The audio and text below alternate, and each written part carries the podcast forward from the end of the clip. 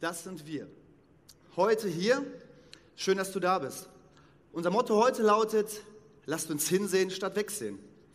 Und deshalb, Marvin, vielleicht kannst du mal so ein bisschen Licht im Raum machen, ein paar ehrliche Fragen an dich und vielleicht bist du auch so ehrlich und ähm, stehst auf.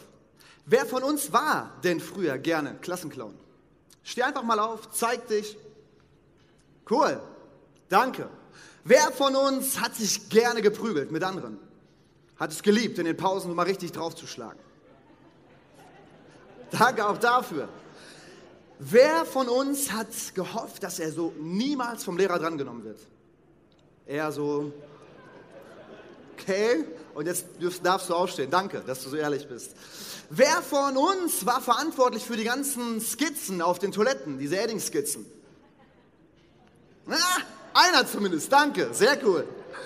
Ähm, wer hat es geliebt, den Lehrer zur Weißglut zu treiben? Ein, oh, oh, oh, sehr gut, sehr cool. Mutig, sehr cool. Danke. Jetzt wird es noch ein bisschen ehrlicher. Wer wurde tatsächlich viel gehänselt, geärgert, gemobbt? Danke. Sehr mutig. Danke euch. Wer war derjenige, der gerne gemobbt hat, der gerne geärgert hat, der so gerne ausgeteilt hat, verbal? Danke, dass du ehrlich bist. Eins, zwei. Cool. Wer von uns tanzt gerne? Vielleicht im Stillen, vielleicht auch nur im Körper, traut das nicht nach außen zu zeigen. Zumindest mehr als die Hälfte. Cool, danke, dass du aufgestanden bist. Ähm, und wer von uns würde hier sagen, er hat für sich auf jeden Fall den Sinn des Lebens schon gefunden? Immerhin einige. Danke. Herzlichen Dank. Danke, dass du so ehrlich warst und einfach ein bisschen was von dir preisgegeben hast. Und jetzt darfst du dich mal deinem Nachbarn zuwenden und einfach noch mal kurz sagen, hey, cool, dass ich dich kurz kennengelernt habe oder kennenlernen durfte. Stellt euch mal kurz vor mit Namen und dann geht's gleich weiter.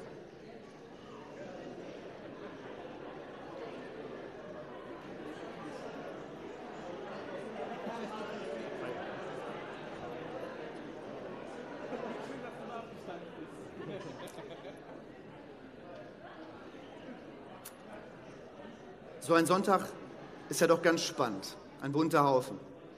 Und in dem anfangs gesungenen Lied, was uns die Band gespielt hat, ähm, singen zwei Musiker zusammen, die eigentlich im Leben nichts miteinander zu tun haben.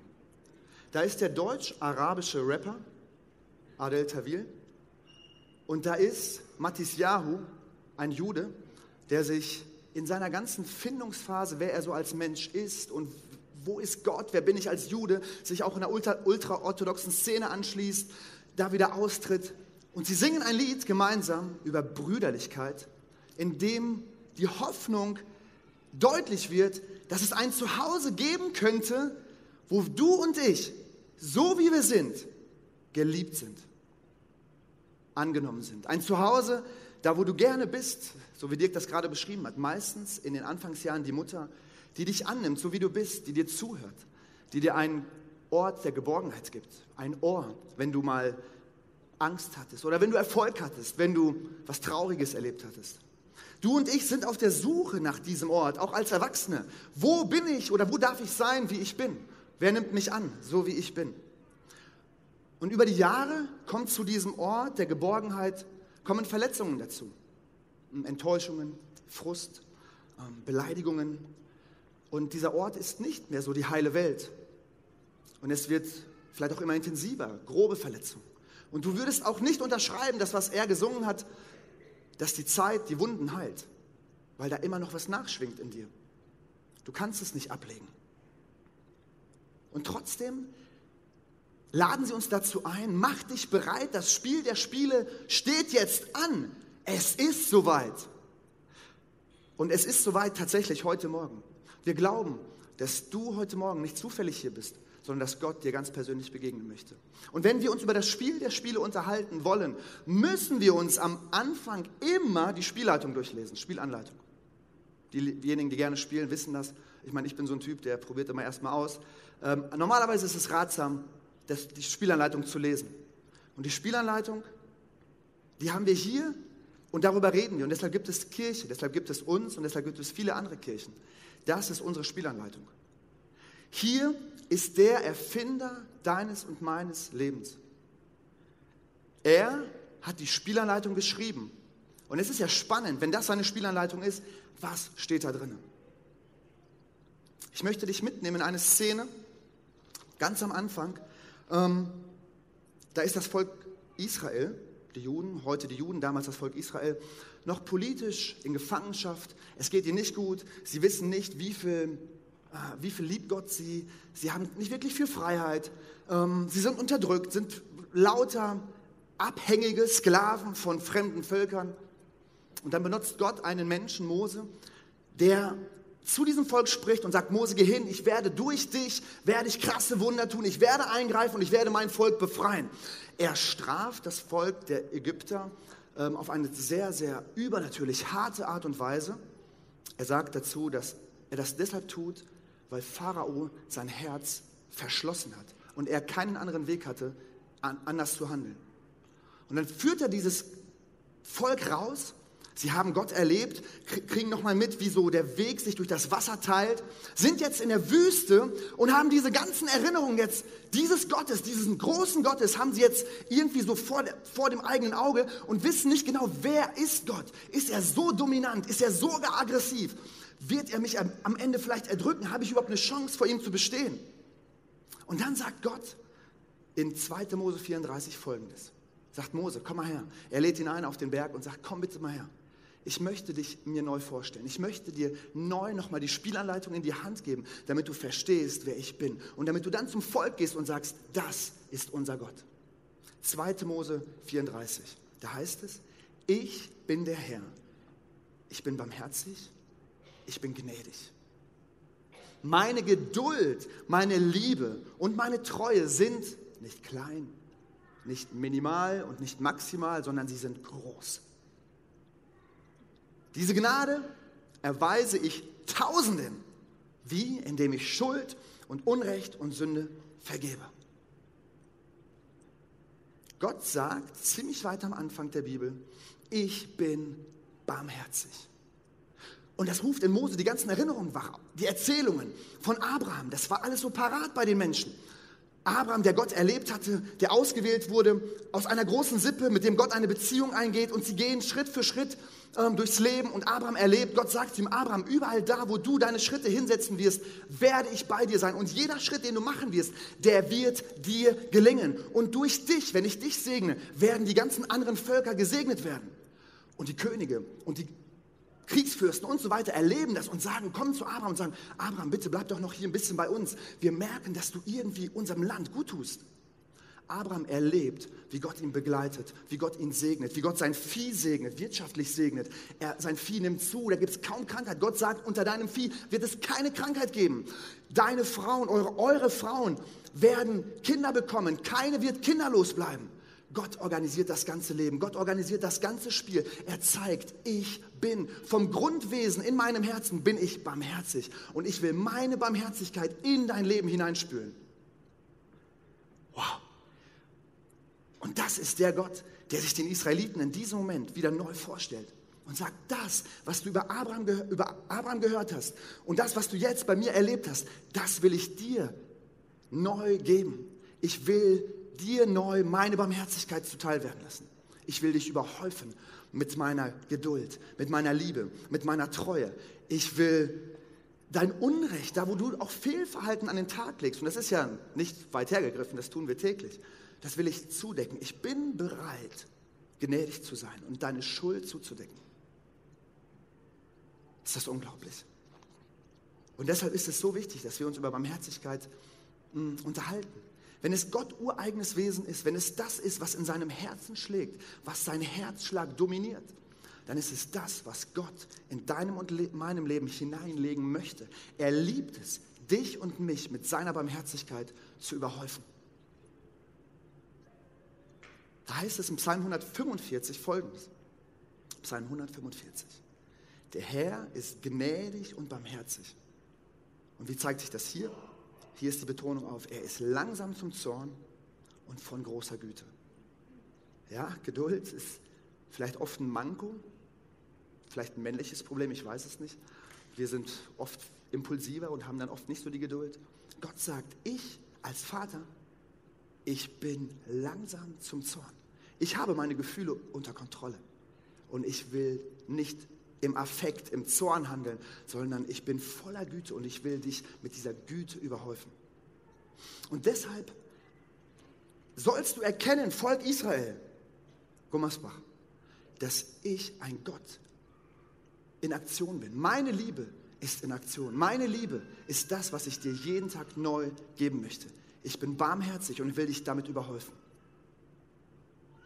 Im letzten Gottesdienst ging es um den einen Aspekt der Barmherzigkeit. Es ging um die Vergebung. Gott möchte neue Vergebung in unsere Gesellschaft hineinbringen, in unsere Ehen, in unsere Familien und durch unsere Familien, so wie bei Abraham, ähm, in unsere Nachbarschaft, in unsere Schule, in unsere Uni, in, in unser Kollegium, in deinen Arbeitskreis, da wo du zu Hause bist, da wo du vielleicht auch gemobbt wirst gerade von Arbeitskollegen. Gott möchte dir vergeben und in dir etwas freisetzen, dass du dem anderen auch vergeben kannst, egal was er gemacht hat. Das wirst du nicht alleine schaffen, aber Gott will das in dir bewirken. Das ist der eine Aspekt der Barmherzigkeit. Gott ist bereit, dir zu vergeben, auch wenn wir es nicht verdient haben. Der andere Bereich der Barmherzigkeit ist, dass Gott uns plötzlich im Alltag mit seiner Liebe überrascht. überrascht. Seine Liebe ist nicht kalkulierbar. Und auch in dem Moment, wenn wir sie vielleicht am wenigsten erwarten, dann kommt etwas und Gott überhäuft dich mit seiner Liebeserklärung. Gott liebt es, dich zu beschenken. Gott ist barmherzig, langsam zum Zorn, voller Geduld. Und deshalb ist es heute so wichtig, dass du diesen Gott neu für dich kennenlernst und neu entdeckst. Hm. Wir wollen gleich den Teil nutzen, in der Anbetungszeit, in der Zeit, wo wir mit Gott ins Gespräch kommen, um mit Gott zu reden. Vorher möchte ich dir aber kurz jemanden vorstellen, der Gottes Fürsorge und Gottes Barmherzigkeit auf eine unglaublich intensive, übernatürliche Art und Weise erlebt hat. Ich bitte dich einfach mal mit einem herzlichen, warmen Applaus die Lilly hier vorne zu begrüßen.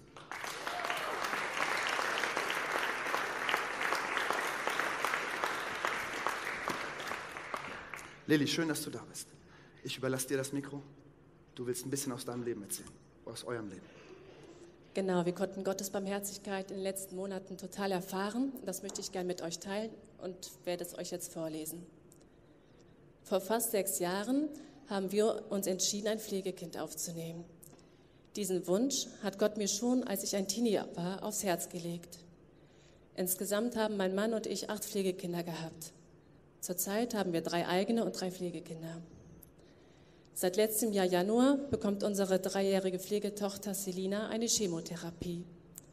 Uns wurde von mehreren Personen geraten, sie abzugeben, damit unsere eigenen Kinder nicht zu kurz kommen. Letztes Jahr waren wir tatsächlich circa 170 Tage mit ihr im Krankenhaus. Eine sehr herausfordernde Zeit für uns als Ehepaar und natürlich für die ganze Familie.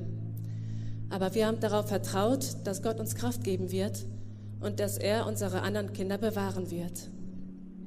In dieser Zeit waren wir und sind es immer noch auf Hilfe angewiesen. Wir erfahren seit fast 16 Monaten, was Barmherzigkeit bedeutet. Unsere Lokalkirche Bernberg hat eine WhatsApp-Gruppe für uns gegründet. Und wenn wir Hilfe brauchen, bekommen wir sie. Ganz praktisch mit Babysitten, mit Kochen, mit Backen. Es werden Fahrdienste übernommen. Es werden Aktionen mit unseren anderen Kindern gemacht. Zu Hause wird weihnachtlich dekoriert. Wir haben Adventskranz vorbeigebracht bekommen. Wir spüren, dass unsere Familie aber auch sehr viele von euch KfO-Land für uns beten. Wir sind unglaublich gesegnet und beschenkt. Im Allgemeinen verträgt Selina die Chemotherapie gut. Sie ist aber infektanfällig und muss, wenn sie Fieber hat, in Köln stationär behandelt werden. Im März hatte unser Sohn Luke Geburtstag und sein größter Wunsch war es, dass die ganze Familie an seinem Geburtstag zu Hause ist. Zwei Tage vorher fing Selina aber an zu kränkeln. Sie hatte immer wieder mal leichtes Fieber. Dann habe ich in die Lokalkirchen-WhatsApp-Gruppe geschrieben, dass die Gemeinde für uns bzw. für Selina beten soll. Ich habe dem Luke gezeigt, wie viele für uns beten. Er war total beeindruckt. Einen Abend vor seinem Geburtstag bekam Selina dann aber plötzlich hohes Fieber, über 39 Grad. Als ich zu Luke sagte, dass wir leider doch ins Krankenhaus müssen, fing er so an zu weinen. Ich war echt enttäuscht. Warum hat Gott das nicht verhindert? War Luke ihm so egal? Victor und ich haben dann nochmal konkret gebetet, dass Gott das Fieber bitte wegnimmt. Eine halbe Stunde später war das Fieber gesunken, später sogar ganz weg. Wir sind zu Hause geblieben und haben den Geburtstag gefeiert.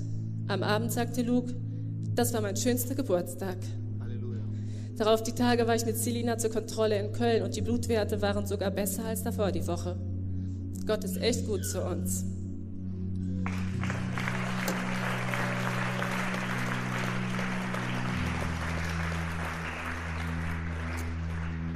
Wir wollen diese Zeit nutzen, jetzt, mitten im Gottesdienst, ähm, um diesen Gott nochmal näher kennenzulernen. Du auf, jeder auf seine Art und Weise, da wo du gerade herkommst, da wo du Fragen hast, da wo du vielleicht genauso enttäuscht bist, wie Lilly es in dem Moment war.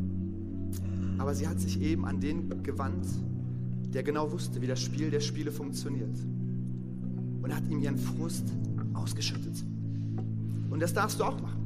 Vielleicht geht es dir gut und du bist völlig euphorisch. Auch das ist ein Grund, Gott Danke zu sagen. Wir laden dich ein. Vielleicht möchtest du aufstehen, vielleicht möchtest du dich hinknien. Fühl dich frei. Es geht nicht um uns. Es geht um den, der dein Leben erfunden hat, der dein Spiel geschrieben hat und der genau weiß, wie das funktioniert. Wenn du Gebet brauchst, hier sind Leute, die gerne mit dir und für dich beten. Gott möchte dich in diesem Moment nochmal neu, dir nochmal neu begegnen.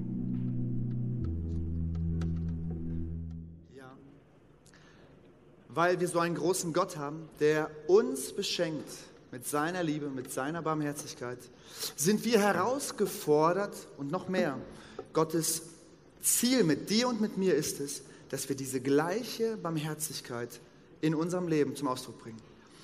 Und das, dazu müssen wir uns entscheiden. Ich habe mich vor zwei Wochen mit einem Freund unterhalten, der selbst Unternehmer ist, also einen vollen Terminkalender hat. Und er war ein bisschen frustriert über sein Leben, weil ein, ein Termin den anderen so jagt. Und er hat mit Gott einen Deal abgemacht, sagte Gott, okay, ich will dir Freiraum schaffen. Ich will dir Freiraum schaffen, dass du, wenn du mir eine Situation schenkst, in der ich diese Barmherzigkeit zum Ausdruck bringen kann, wie du mich behandelst, wie du mich beschenkst, dann will ich sie nutzen, diese Situation, und ich will deine Liebe in diese Situation hineinbringen. Womit er gerechnet hat, das war ein bisschen überraschend, so ist halt Gott. Und der Heilige Geist spricht zu ihm, geht zu dem Nachbarn. Ganz deutlich, der und der Nachbar ist es. Geh dahin bitte. Warum Gott? Warum gerade der? Der ist doch Gesprächsstoff Nummer eins bei uns hier in der Straße. Über den wird ja nur gelästert. Mit dem will gar keiner was zu tun haben. Das ist Gottes Prinzip. Die Menschen, mit denen keiner was zu tun haben will, da schickt er dich und mich hin. Er hat sich entschlossen, das zu tun und er geht hin, klingelt, die Tür geht auf, die alte Dame die ältere Nachbarin steht da und er sagt, hallo, ich wollte einfach mal nachfragen, wie geht's Ihnen? Ähm, kann ich irgendwie helfen? Die Frau kriegt so riesen Augen, bricht vor ihm zusammen und heult und sagt, das gibt's doch nicht. Sie hat der Himmel geschickt. Das kann doch nicht wahr sein. Und der Mann aktuell schwer krank, ein Leid über diese Familie gebrochen. Und für sie war der Nachbar gerade jetzt der Engel, den der Himmel geschickt hatte. Du entscheidest dich, ob du Barmherzigkeit, die du von Gott empfängst, andere, andere weitergibst oder nicht.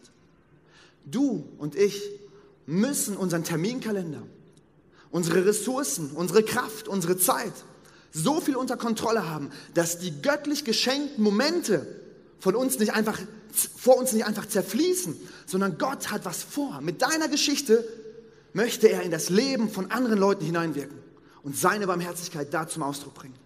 Ich habe dir mal eine Bibelstelle. Ich lade dich ein. Komm, komm in unsere Hauskirchen, komm in unsere Lokalkirchen. Da muss es intensiv jetzt reingehen. Ich habe eine Bibelstelle, die ich gerade einfach mal vorlesen möchte. Da heißt es bei Salomo, auch schon viele Jahre vor Christus gelebt, ein Riesenkönig. Mm, und er formuliert das folgendermaßen in Sprüche 3, Vers 27. Verweigere keinem die nötige Hilfe, wenn es in deiner Macht steht. In unserer Macht steht ziemlich viel. Und wenn wir Not sehen, nutzen wir sie meistens dafür zu sagen, damit habe ich nichts zu tun.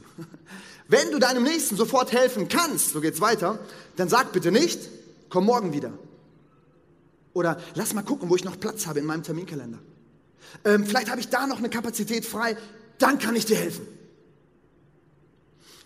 Wenn Gott dich beschenkt, unerwartet, unkalkulierbar, übermäßig, dann wünscht er sich, nein, noch viel mehr, er erwartet es von dir und von mir, dass wir diese gleiche Art der Barmherzigkeit zu unserem eigenen Lebensstil machen und das Menschen zuteil werden lassen. Und das ist kein Auftrag von den Vollzeitlern.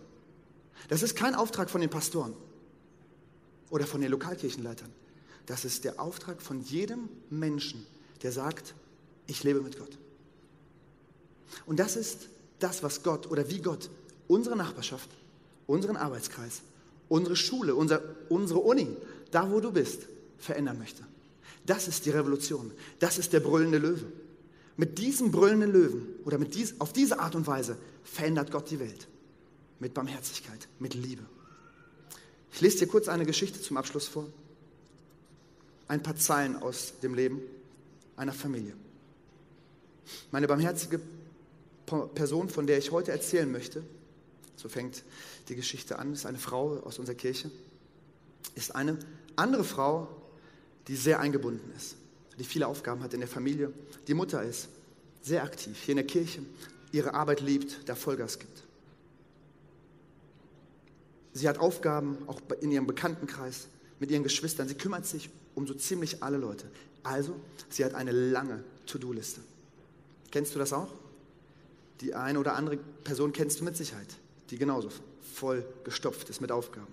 Aber eben diese Frau hat ihr Herz für sich, für mich geöffnet. Als ich vor circa acht Jahren schwer krank wurde und plötzlich zu absolut, absolut nichts mehr in der Lage war. Körperlich ein totaler Stillstand. Sie nahm sich ohne zu fragen, ich habe es schon zigmal gelesen, pack mich mal wieder mal. Also sie nahm sich ohne zu fragen Zeit für mich. Sie brachte warmes Essen vorbei.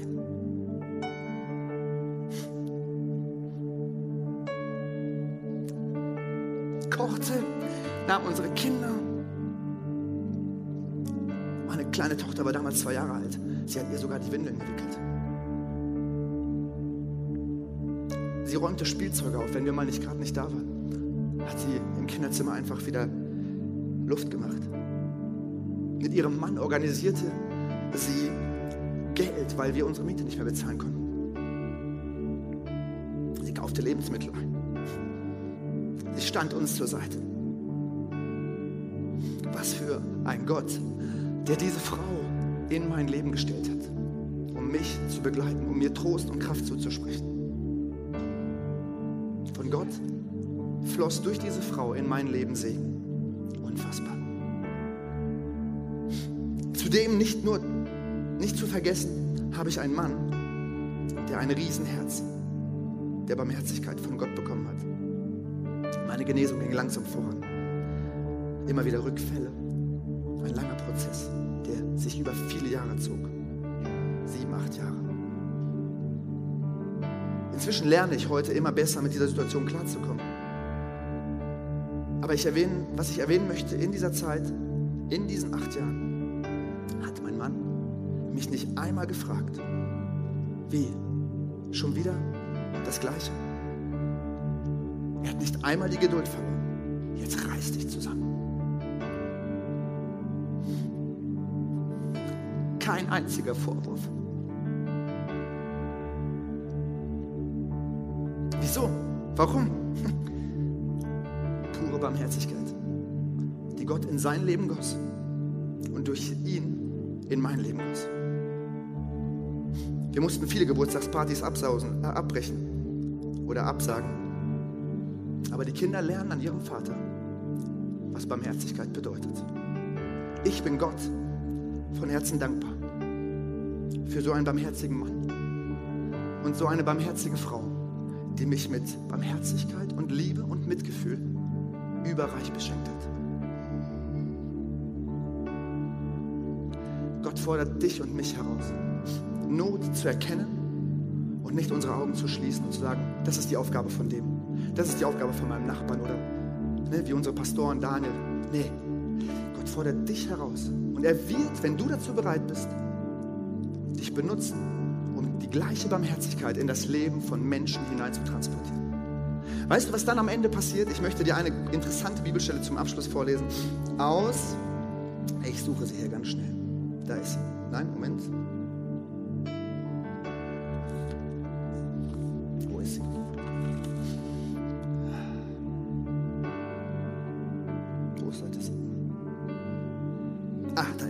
Jesaja 58, Entschuldigung. Aus Jesaja 58. Vielleicht fühlst du dich manchmal leer und bist unzufrieden mit deinem eigenen Leben. Erst sind Leute aufgestanden und sie haben gesagt, ich habe den Sinn des Lebens entdeckt. Fühle aber vielleicht trotzdem noch eine gewisse Unzufriedenheit. Und Jesaja hat Folgendes erkannt.